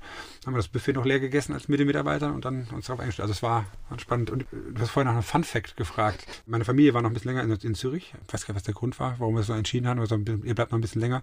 Den Kindergarten noch von meiner Tochter noch fertig machen ein bisschen. Und dann kommt ihr rund um Ostern, kommt ihr nach. Und bin in die Schweiz runtergefahren und munkelte man schon, da gehen Grenzen zu. Also, Quatsch, an Grenzen zu gehen. Wer macht hier Grenzen zu? Und in der Woche vom Umzug, wir haben Dienstag wollten wir umziehen. Und Sonntag auf Montag gingen die Grenzen zu. Und ich bin sonntags losgefahren, zurück nach Mainz und dann ruft meine Frau mir dann, mach mal, mach mal Radio an. Die, die wollen morgen früh die Grenzen zumachen. Das glaube ich nicht. Da wir gerade Pressekonferenz, aber morgen früh kein Grenzverkehr mehr. Also noch, also man kommt nicht mehr rein, nicht mehr raus. Dann habe ich gesagt, okay, ich bleibe jetzt in der Schweiz. Ich packe jetzt meine Familie ein. Ich habe die Kinder vom Spielplatz, die geheult haben, weil sie gar nicht wussten, was passiert. Meine Frau ins Auto geworfen, Koffer, das, was wir brauchen, und sind los. Und haben das Untersuchungsunternehmen angerufen und haben gesagt, holt einen Schlüssel bei uns ab. Wenn ihr reinkommt, also mir ist das Risiko, zu risikoreich. Man, im Nachhinein Quatsch, aber wir wussten nicht, was kommt. Nicht, dass es nachher heißt, du hast als Familie nicht, also ja klar, es wird ja keine Regeln gesetzt, wird ja nicht, wird ja einfach nur wieder irgendwas in der Presse damals erzählt. Und ich weiß wir saßen dann hinter der Grenze im Café und so, was war das denn jetzt? Aber jetzt sind halt immer alle, sind wir alle mal hier. Jetzt haben wir mal Zeit, können wir mal nachdenken. Und es war dann so, dass das Umzugsunternehmen kam rein, es kam auch wieder raus. Eine Woche später wäre das Unternehmen zwar reingekommen, der Fahrer hätte aber im Auto sitzen bleiben müssen, hätte nicht aussteigen dürfen und wir hätten vor Ort andere Möbelunternehmer gebraucht, die Schweizer sind, also die, die deutschen Möbelunternehmer hätten nicht arbeiten dürfen und der Fahrer hätte in seinem Kabuff sitzen bleiben, der hätte nicht aussteigen dürfen und dann darf er wieder zurückfahren.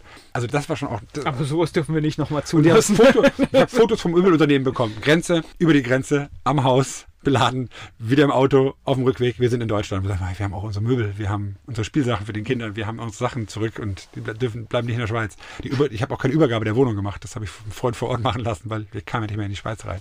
Das war schon heiß. Oh, unglaublich, ne? Ja. Wobei ich habe so. mit dem Hyatt, ich hatte das große Glück, wir hatten eine Antenne Mainz Veranstaltung. Ich weiß gar nicht, ob das in, ich glaube, es war in 2020. Mhm. Da durften, glaube ich, 35 mhm. Leute kommen. Ich weiß nicht, ob du dich daran erinnerst, war so eine, so eine Podiumsdiskussion im Innenhof. im Innenhof, ja. Genau. Was ein bisschen spooky war, weil unter normalen Umständen hättest du da locker ja. 100 Leute empfangen ja. können. Und ich weiß, ich, ich glaube, die waren sogar eingeladen, die Leute, und sind dann trotzdem in Panik gekommen. Das war also schon ja. auch sehr speziell, obwohl wir draußen waren. Und Gut, das war direkt, das war direkt danach. Ne? Das war am Anfang der Zeit noch, ja, mit, mein, mit Mainz 05 und mit der Clubszene. Und damals haben wir schon, da haben wir die Clubs noch gesprochen und gesagt haben, da werden einige Schwierigkeiten bekommen. Ja, ist, ist ja auch so. Und, und Streaming-Event hatten wir dann irgendwie mit mhm. dem BVMW. Genau. Da durfte ich auch teilhaben. Das war, aber es war schön. Es ja. war dann einfach in einem Restaurant zu sitzen, obwohl alles zu hatte. War ein schöne, schönes Erlebnis. Also ich habe dann auch, ich habe ich gibt noch ein Foto, das habe ich irgendwo mal neulich gefunden, das hat mir ein Freund von mir geschickt, weil da war Geschäftsreisen waren ja erlaubt und Privatreisen waren verboten. Und dann äh, konnte ich regelmäßig ja zu mir in die Bar. Ich bin ja geschäftlich. Und dann habe ich meinem Freund gesagt, guck mal, es ist schön, wenn du eine eigene Bar hast, eine eigene Hotelbar. Da darfst du jeden Abend kannst du in deine eigene Bar gehen, weil das ist ja erlaubt beruflich. Aber es ging dann auch darum, diese Lücken auch zu finden. Ne? Das heißt, wenn du sagst, ich muss jetzt den Betrieb aufrechterhalten, ich muss dafür gucken, dass ich meine Gehälter bezahlen ja. kann. Das heißt, man schaut dann auch genau, was kann ich gerade. Absolut. Also bis zum das immer klar. Wir haben niemals eine Grauzone ausgenutzt, weil wir als Hyatt Hotel viel zu viel Sorge hatten, auch in der Presse. Ich meine, das war ja, die schwarzen Schafe wurden ja durchs Dorf getrieben. Das war ja auch, da waren wir sehr vorsichtig, dass wir gesagt haben, dazu wollen wir nicht gehören. Aber das, was möglich war in der Verordnung, haben wir alles. Also wir, es gab eine Zeit, ich muss gar nicht mehr rekapitulieren, aber da wussten wir, die Inzidenz ging runter Wir wussten aber, sobald sie unten ist, wird sie auch wieder.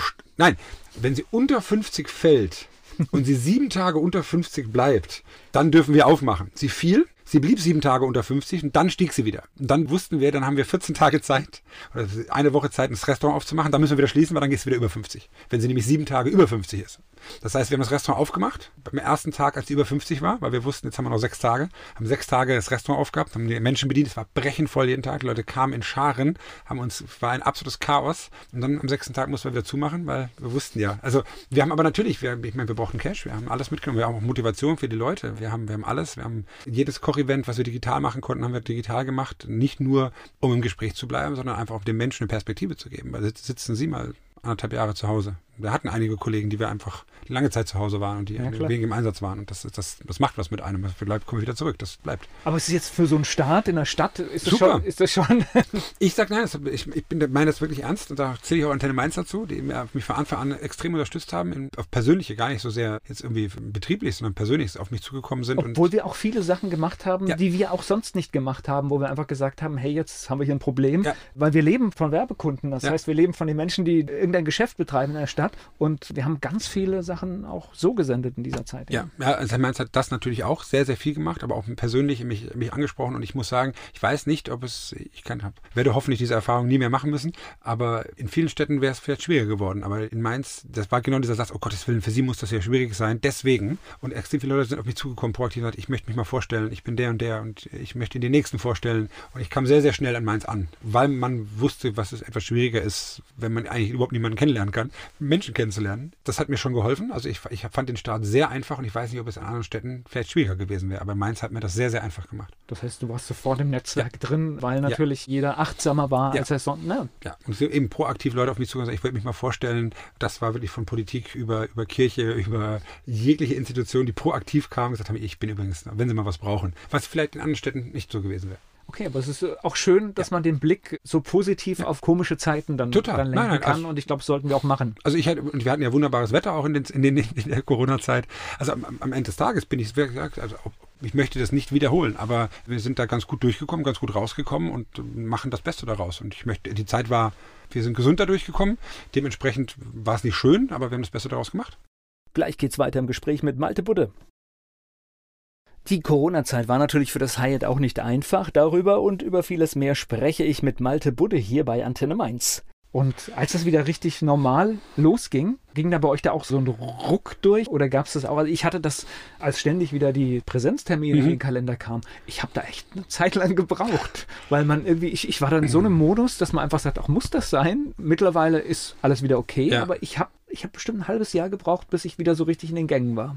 Ja, bei uns war das, äh, das kann man so gar nicht in Worte fassen, das weiß ich gar nicht. Ich, wir hatten ja diese, wirklich diesen Knopfdruck. Am Montag dürfen wir wieder arbeiten. Da muss alle da sein. Das war ja, was übrigens auch in keiner Corona-Verordnung geregelt wurde, wenn sie vorher nicht arbeiten dürfen, dürfen dann aber am ersten Tag wieder arbeiten, wie im Hotel. Wie macht man das denn? Weil ich muss ja Ware einkaufen, ich muss ja, eigentlich darf ich ja nicht arbeiten. Also hat niemand drüber nachgedacht. Man kann ja nicht einfach morgens sagen, so, ich bin wieder da, weil das fand ich nur spannend, weil wir haben dann, also das war also so ein Graubereich. Hochfahren, ja und mal, hochfahren und runterfahren eines Betriebes ist natürlich. Ab äh, morgen dürfen sie nicht mehr arbeiten, aber ich muss ja runterfahren und ich muss ja auch wieder hochfahren. Also ich brauche ja Leute vorher, damit ich ja. um 8 Uhr morgens das Hotel wieder aufschließe. Also das war immer noch spannend. Aber es ist gute Gastronomie, das ist schon drei, vier Tage, bis es so richtig läuft, oder? Ja. In der Vorbereitung. Ja, ja. Aber es hat ja auch gebraucht, bis die Gäste wiederkamen, das muss man schon auch sagen. Erster Tag waren 20 Gäste, das haben wir gerade noch hingekriegt mit dem, mit dem alten Kaffee. Aber es war bei uns ja so auf Knopfdruck. Es war, jetzt dürft ihr wieder. Das heißt, war wirklich wie so ein Schlag und dann war, das war schon so ein Energieschub, der dann kam. Wir brauchen bis heute noch, bis wir die Prozesse wieder so haben. Und es ist, ich gebe es ist heute noch ungewohnt. Also, ich glaube, wir kommen jetzt gerade nach einer Fastnachtskampagne. Der hat es extrem viel Spaß gemacht, aber ich fand es schon immer noch, also da im Schloss zu sitzen, uh, bist du nah dran. Das war schon. Ist das alles richtig so? Oh, darf ich das? Das war schon, das war, war schon noch. Also ich glaube, das haben viel, dieses Gefühl haben, glaube ich, viele Leute. Immer noch. Aber jetzt, der Betrieb ist wieder alles. Ja, also alles wir gut. haben Corona hat schon noch eine Nachwirkung jetzt gehabt, weil man natürlich uns ja im ganzen Sommer nochmal gesagt hat, dass es nochmal ein schwieriger Winter wird. Hotel hat eine gewisse Vorbuchungsvoraus, also gerade was Veranstaltungen betrifft, so sechs Monate Vorbuchungsvoraus, also Vorbuchungszeit. Und da haben wir im Herbst schon, also ich habe, es ist deutlich besser im ersten Quartal als ich dachte. Aber es ist schon deutlich weniger, als es früher war im Moment, weil die großen Veranstaltungen wurden so kurzfristig nicht mehr nachgeholt. Und man hat uns ja bis in den Herbst hinein noch gesagt, das wird ein ganz schwieriger Winter und da kommt noch mal was. Und das hat sich ja erst, sage ich mal, jetzt so im Dezember, Januar komplett gelegt, dass man wirklich sagt, da kommt wahrscheinlich nichts mehr. Und das Vertrauen ist jetzt da. Man merkt also, dass das kommt. Aber die großen Sachen kriegen sie natürlich. Wir hatten kaum Weihnachtsfeiern, große Weihnachtsfeiern im Dezember, weil die Leute noch vorsichtig waren. Also man ja nicht wusste, dass die, wird die wieder abgesagt, werden alle krank.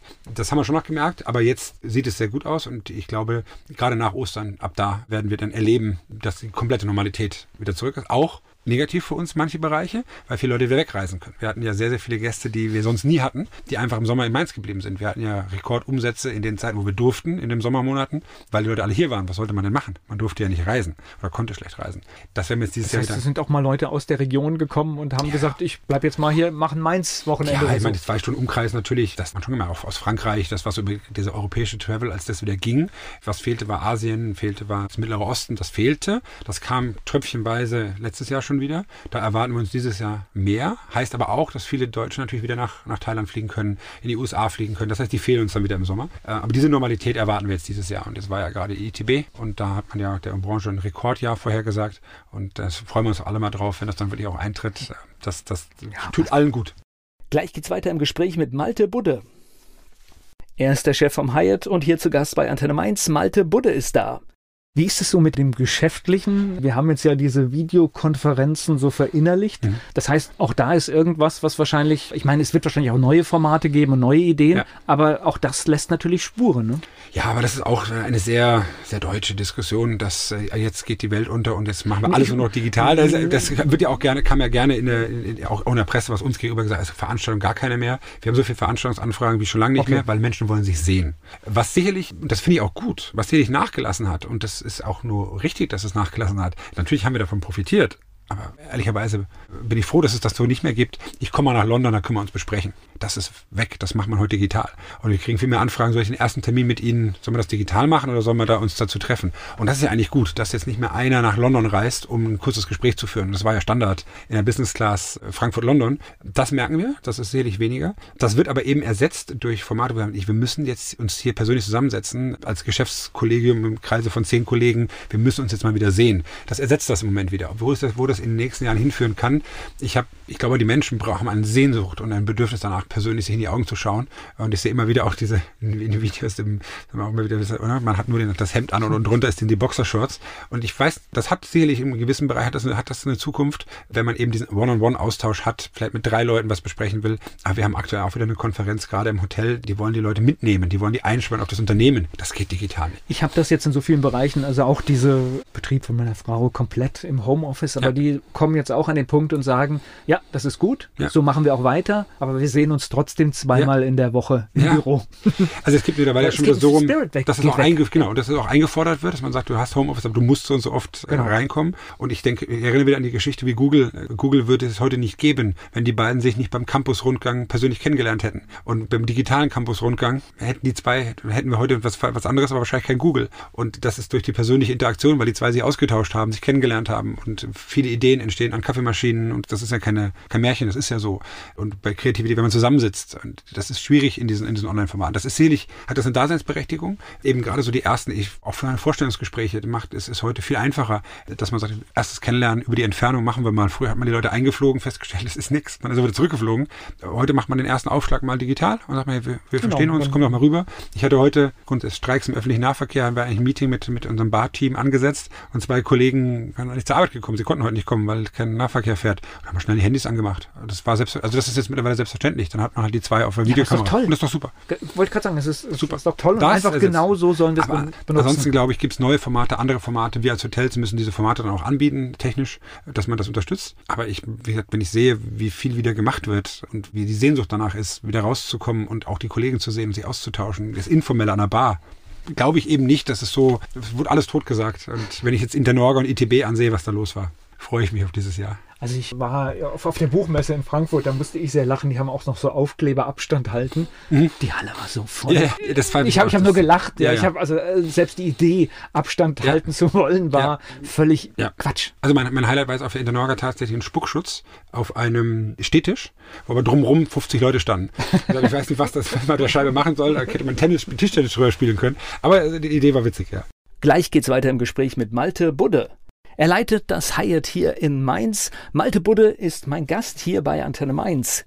Wenn wir über das Hyatt in Mainz sprechen, müssen wir auch über das Bell Pepper sprechen, ja. weil ich glaube, es gibt, nee, es gibt kein Restaurant mit so einer tollen Lage in Mainz, ne? Das ist einmalig. Ich finde, was ich spannend finde, ist die, ich glaube, die Kombination aus allem ist einmalig. Ich glaube, es gibt, es gibt tolle Sterne-Restaurants in der Stadt, das sind wir nicht. Dafür haben wir, weil wir auch deutlich, deutlich größer sind, dafür haben wir die Fläche am Rhein, aber ich glaube, die Qualität zu der Größe des Restaurants mit dem Ambiente, mit dem Rhein ist etwas Einmaliges. Und mit der offenen Showküche, das gibt es dann doch in Mainz einfach nur einmal. So, und jetzt kommen wir zu dem Klassiker. Das ist etwas, ja, wir haben da schon mal in einem anderen Format auch drüber gesprochen. Man darf natürlich als Mainzer und soll als Mainzer auch da reingehen. Ja. Und bitte diese Hürde, es ist keine Hürde, man kann da einfach reingehen, ist, man ist gern gesehener Gast. Also glücklicherweise haben wir vielleicht auch durch, durch diverse Formate da noch mehr hinzugewonnen. Also das mittlerweile sind wir wirklich sehr, sehr viele lokale Gäste, die kommen. Das freut mich ja auch. Das war, war schon immer so, dass viele Mainzer kamen, aber es soll natürlich auch immer noch mehr kommen. Und was mir einfach wichtig ist, dass man, das war, glaube ich, so der Kernpunkt, den wir damals hatten, jedes Alters und jeder Student, wenn er sagt, ich habe da Lust drauf und probier mal und mir ist das jetzt wert, wir sind natürlich in einem anderen Preissegment, das verstehe ich. Aber klar, dann Jeans an, Turnschuhe an und reinkommen und keiner guckt einen schief an, weil das tragen wir übrigens privat auch alle. Ich glaube, es ist auch vorbei. Also das, ja, das war früher mal. Das war früher mal. Und, und dann einfach mal den Burger essen, der, wenn man dann die Preise vergleicht und manchmal in die Stadt geht, dafür ist er bei uns komplett frisch und gar keine Convenience-Ware, dann sollte man noch mal gucken, da sitzt man im tollen Ambiente und klar, jedes Alter, jede, zu jedem Anlass, nicht nur zum Geburtstag, die Malakoff Bar wieder auf hat, seit ein paar Wochen, freitags mit Live-Musik und unsere Rheintöchter-Terrassen, die wir komplett neu gerade umbauen. Mitte Mai kommen wir äh, mit, den, mit den Terrassen zurück, neuer Biergarten, vorne der, der Rhein-Biergarten, also die Kanzel heißt das ja, hat, kriegt einen neuen Namen, aber den verrate ich jetzt noch nicht, da kommt noch was. Komplett Umbau, komplett Umbau der Außenterrassen, da, da entsteht was richtig Schönes und nochmal ein schöner neuer Fleck in Mainz und da jeder, bitte, jederzeit immer gerne und auch die, und das war immer die heiße Frage, ja, man darf die Toilette nutzen. okay.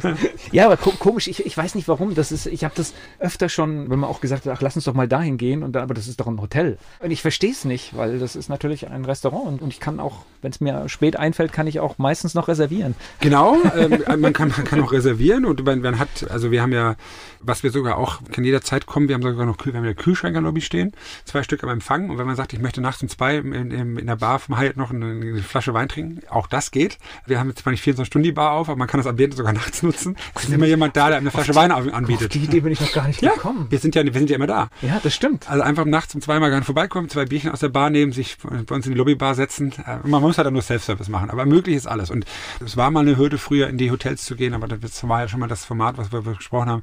Ich glaube, dadurch, dass wir so eine hervorragende Ausbildung, auch gerade hinter der Bar, unsere Barjungs und Barkeeper und äh, wir haben einen, einen ganz, ganz guten Kollegen, der schon ewig bei uns ist, Made, der macht unseren Kaffee, der ist, der ist ein toller Barista, der liebt Kaffee, kommt jeden Tag mit irgendwelchen ganz verrückten Kreationen auf mich zu und liebt diese Kaffeekultur, Kaffeehauskultur. Das heißt, du musst dann immer testen, oder was? Ja, es, äh, du darfst ich, testen. Ich, liebe Kaffee, testen, ich trinke ja? gerne Kaffee und er ist, ist, da geht er total drin auf, macht da auch Latte Art und all solche Sachen. Und ich glaube, wo, es gibt viele tolle Cafés in Mainz, gar keine Frage. Man kann natürlich auch einfach zum Hyatt kommen und da beim, bei Made mal einen Kaffee trinken. Ganz, ganz viele tolle Geschichten aus 25 Jahren Hyatt Hotel erzählen kann. Also super, und, super Kollege. Gleich geht's weiter im Gespräch mit Malte Budde.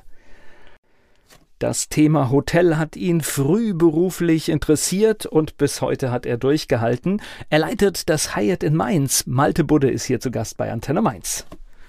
Du hattest vorhin erwähnt, das heißt, du siehst die Speisekarte zum ersten Mal, wenn die, wenn ja. die Menschen aus der Küche das machen und ja. du testest dann auch und. Ja, aber es gibt dann mein Feedback. Also das, das ist, liegt komplett in der Hand der Küchencrew. Ich finde, es gibt nichts Schlimmeres als Hoteldirektoren, die Speisekarten vorschreiben. Ich weiß nicht, was auf der, also manchmal weiß ich selber, wenn sie Küchenwechsel haben und ich habe es noch nicht geschafft, an dem Tag essen zu gehen, weiß ich nicht, das, ich oute ich mich jetzt, was auf meiner eigenen Speisekarte steht. Aber dafür habe ich auch einen Koch, der mit Leidenschaft dabei ist und der muss doch wissen, was auf der Karte draufsteht. Und ich komme dann essen und freue mich dann immer und und was kannst du empfehlen, was hast du noch essen? Die sind auch super stolz drauf. Die machen tolle Sachen, die Jungs, sind noch, ist eine sehr junge Crew.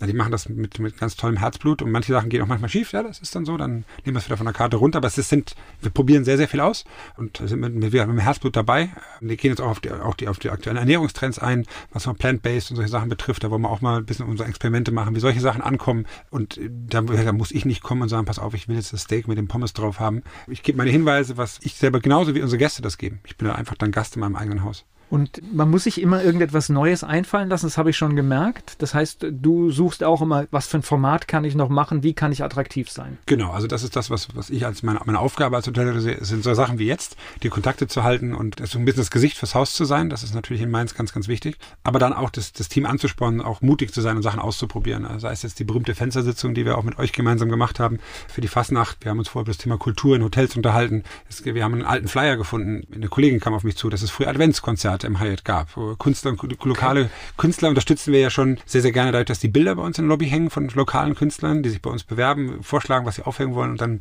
die Möglichkeit bekommen, die Bilder dort zu zeigen. Und so gab es wohl früher auch Konzerte von jungen Künstlern, die Musik gespielt haben. Und wir wollen diese Idee jetzt mal ein bisschen aufgreifen, modern, modernisieren und vielleicht wieder die Adventskonzerte von früher anbringen. Es gibt dieses Jahr die, ich spiele ein bisschen mit den Klischees an der Stelle, was Vater- und Muttertag betrifft. Da machen wir dieses Jahr, das übertreiben wir aber ein bisschen, treiben auf die Spitze. Vatertag und Muttertag, das, das, das, das spielen wir mit den Klischees. Es gibt noch Sonntag Sonntagsbahnstehen, ist ein bisschen klassischer. Gibt aber auch die Idee, im, im Herbst mit einem Autokino zu kommen. Aber das müssen wir dann nochmal in Ruhe besprechen, wenn die Pläne ausgereift sind. Okay, aber hört sich, hört sich gut an und das für mich, also mich hast du da schon, das ist auch ein bisschen Spielplatz. Ne? Total. Ah, das ist ein, ah, wunderbar, das ist ein Riesenspielplatz. Ja, aber, aber das ja. ist es doch gerade, was ja. uns auch anspricht. Ja. Und den einen, der sagt halt, das ist nichts für mich, aber man gewinnt auch neue Menschen, die sonst vielleicht gar nicht gekommen sind. Und es ist wirklich, das ist kein Gespräch für jeden Einzelnen, der also sagen wir mal Verantwortung bei uns trägt oder aber auch wirklich am Gast ist. Wir machen das alle mit Herzblut. Es geht sicherlich immer mal wieder was schief, weil da, wo Menschen arbeiten, gehen Dinge schief. Aber ich kenne alle meine Mitarbeiter da, die extrem viel Herzblut dabei machen, das so, so gerne. Und da entstehen natürlich tolle Sachen. Und vor allen Dingen, wenn etwas schief geht, ich sage immer genießen, weil es entsteht gerade ein Moment im Leben. weil die Dinge, die klar funktionieren, ohne Probleme, hast du die noch in ein, zwei Jahren wirklich in Erinnerung? Das stimmt. Und meistens ist, wenn so eine Kleinigkeit, es geht, geht nicht um dieses ganz Große, aber meistens, wenn so eine Kleinigkeit irgendwie schief geht, ich genieße das immer und sage, okay, das ist jetzt hier ein Moment ja. und da werde ich mich noch lange dran erinnern. Ja? Ich glaube, es ist einfach wichtig, dass wir haben, wir merken schon in den letzten, letzten drei, vier Jahren, dass sich ähm, so ein bisschen die Anspruchshaltung verändert. Das will ich auch gar nicht kritisieren. Wir müssen, wir müssen liefern. Die Preise werden natürlich auch immer teurer. Dadurch ändert sich auch die Anspruchshaltung. Das ist grundsätzlich auch in Ordnung. Aber der Umgang mit, gerade mit den Kolleginnen und Kollegen vor Ort, hat sich schon verändert. Man liest das ja auch immer wieder, so ein bisschen König Kunde, dass das, das manchmal ein bisschen ausufert. Und ich würde mir, das sage ich auch immer wieder in vielen verschiedenen Formaten, dass ich mir den, dass ich mir wieder wünschen würde, dass keiner von uns ist heute aufgestanden, gesagt so, jetzt mache ich mal richtig was Schlechtes, sondern es Fehler passieren, wir, wir machen das nicht mit Absicht und versuchen unser Bestes. Und da würde ich mir dann manchmal so ein bisschen das Verständnis dafür für wünschen. Das ist halt, mit, da arbeiten junge Leute, wir alle. Ja, aber, aber mein Erleben ist, ist äh, mein Erleben ist überall etwas stimmt nicht. Und die Frage ist immer, ob etwas nicht stimmt, ist ja auch nochmal eine ganz spezielle Frage. Für mich stimmt jetzt etwas ja. nicht. Und dann äußert man das ganz freundlich und normal. Und ich muss, mein Erleben ist, es wird immer Abhilfe geschaffen. Ich würde auch nicht, also wenn das eine völlig berechtigte Kritik ist, also ich, ich lege da meine Hand dafür ins Feuer für jeden einzelnen Mitarbeiter, dass wir das Beste versuchen.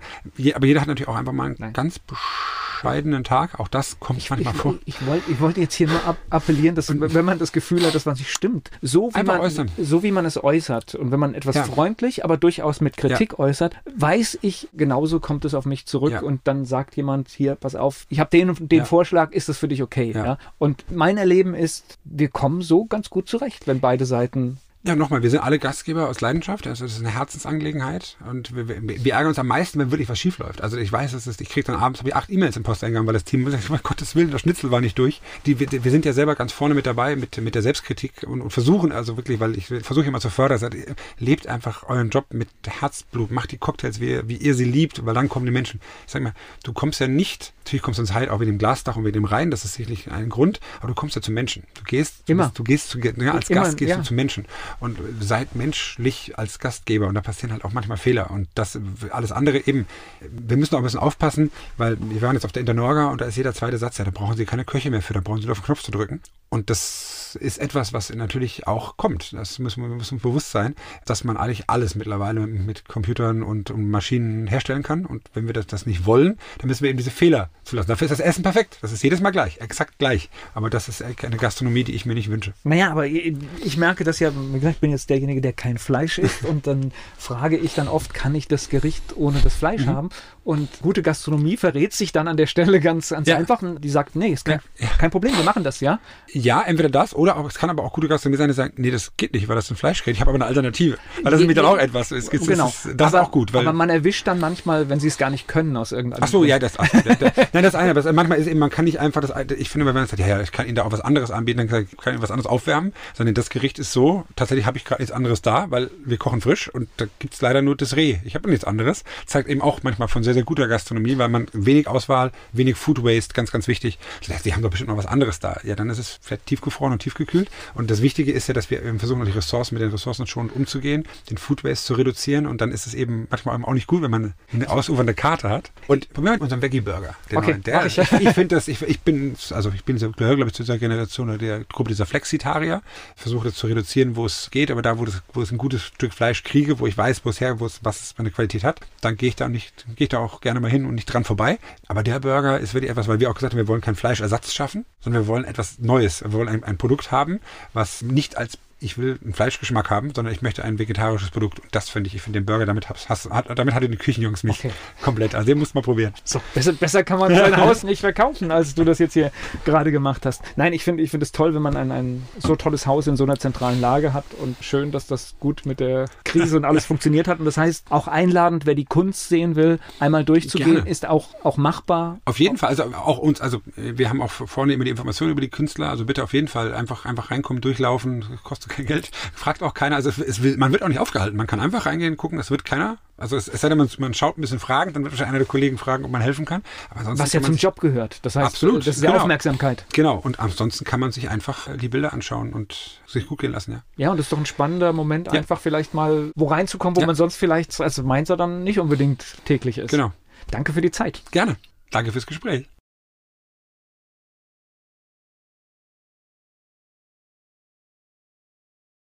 Werbung. So klingen Schüler heute. Was habt ihr heute in der Schule gemacht? Keine Ahnung.